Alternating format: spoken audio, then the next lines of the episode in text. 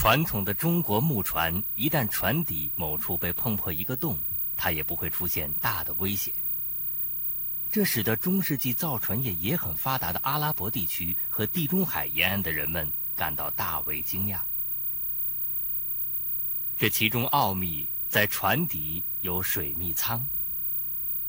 中国人把船底用木板分割成彼此密封的空间，这种结构叫做水密舱。这是中国人在造船技术上的一大发明。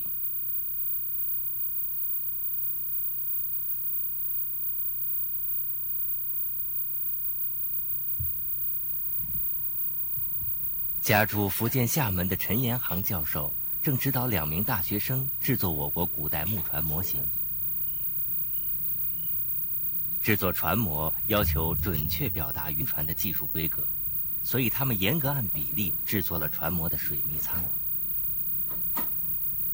对于中国古代造船中为什么能出现独具匠心的水密舱技术，世界著名的中国科技史专家李约瑟认为，中国人是受了当地竹子的启发。啊，这个这个这个竹子有有个很特殊的结构跟很很好的功能。一个呢，就是它这个内部啊，这一个一个的竹节，这个竹节就把这个这个格跟这个很完全很密封的就隔开来了，而且是呃结构强度很高。这个部件呢，就使得彼此之间都是不漏水的，所以他这个他说是我们呃古代的这些造船人就受到这个的启发，然后就做了这个水密隔舱。但是我国的学者多数认为，水密舱源于独木舟的横梁。这是甲骨文的“舟”字，就是一个带有横梁的小船。横梁的目的是加固船体。后来船越造越大，横梁加高，就成为立式隔板。隔板的目的首先是为了加固船体。后来，古代的造船者又将遇风很快硬化的桐油拌以麻丝、石灰等制成碾料，用它将隔板之间的缝隙加以密封，由此发明了水密舱。水密舱何时出现没有明确的记载，但确凿无疑的实证是一条出土的唐代木船。这个模型是扬州出土的一条唐代的木船的。呃，一个模型，这个模型里面已经很明显看出来，呃，它当时已经有水密隔舱。这个水密隔舱就是最早有这个实物的一个一个证明。我们可以看到这里，呃，宋代的这条宋船，这个水密隔舱发发展的已经更加完善了。你看它总共十三个隔舱板，但是隔舱是从梁。最早是一根梁，现在发展成为一个隔舱板，就是因为船大型化了以后，光一个梁是，呃，这个横向方面是不够，结构力量是不够的，它必须发展成为一个面，就是整个一个舱板，所以这样子的才有可能使得整个这个这个船的这个结构上才能才能坚固。这个模型的原件是福建泉州湾出土的宋代远洋货船。你现在所能看见的，只是这条货船残留的一个底部。所幸的是，十三个水密舱清晰可见。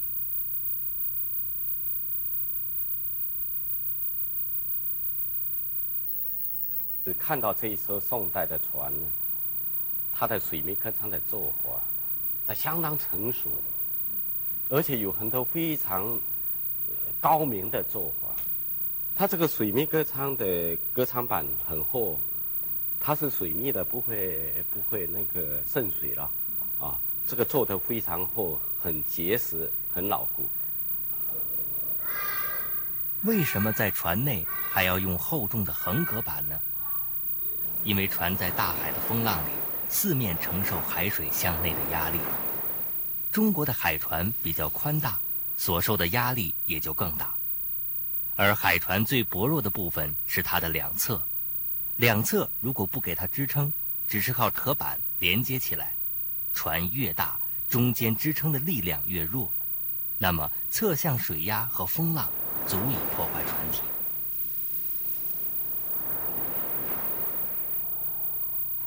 所以，这条远洋货船用了十二个厚厚的横隔板，构成了船体强有力的十二个横向支撑立柱，增强了船体抵抗海水横向压力和风浪的强度。在这条古船上，还透露出能说明宋代水密舱技术发展的相当完善成熟的细节。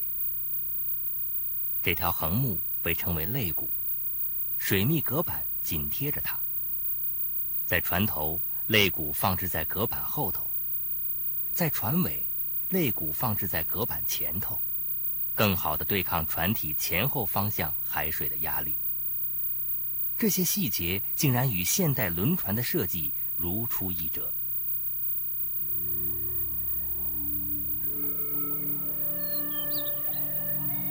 就在这条海船往来于南亚、西亚进行远洋贸易的时代，我国的造船技术和航海水平处于世界领先地位。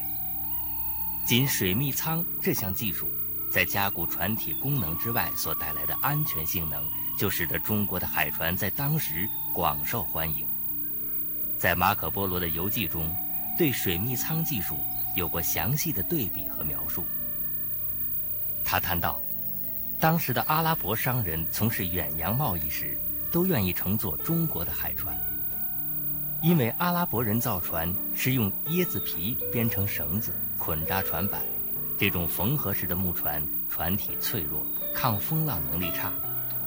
欧洲人一直使用单层木板造船，一旦触礁，全船进水。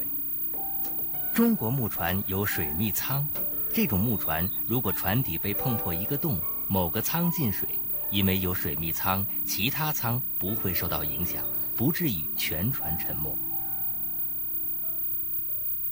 呃，像中国的南方的这样的海船呢，它一旦出现这个情况，它赶快抢修，赶快堵塞那个漏洞，然后把水呢，呃排出去，货物搬到别的舱，因为它不会呃渗透，啊，就这样慢慢的开到岸边，停下来再次修理。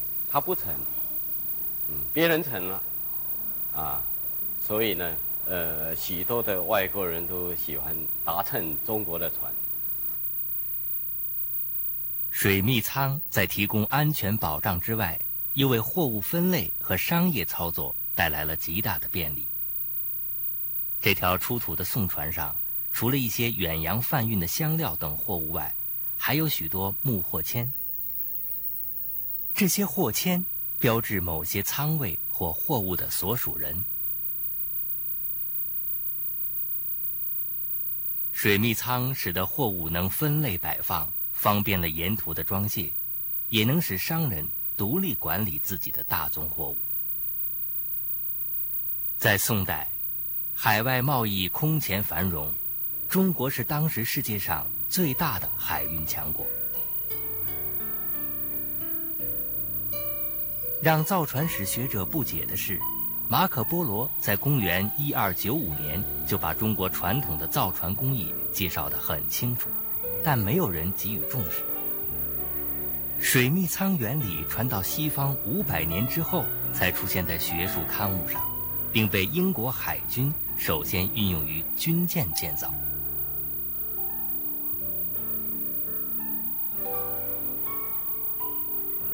水密舱技术是造船史上的一大发明，直到今天，现代轮船一直在使用我们祖先发明的这项水密舱技术。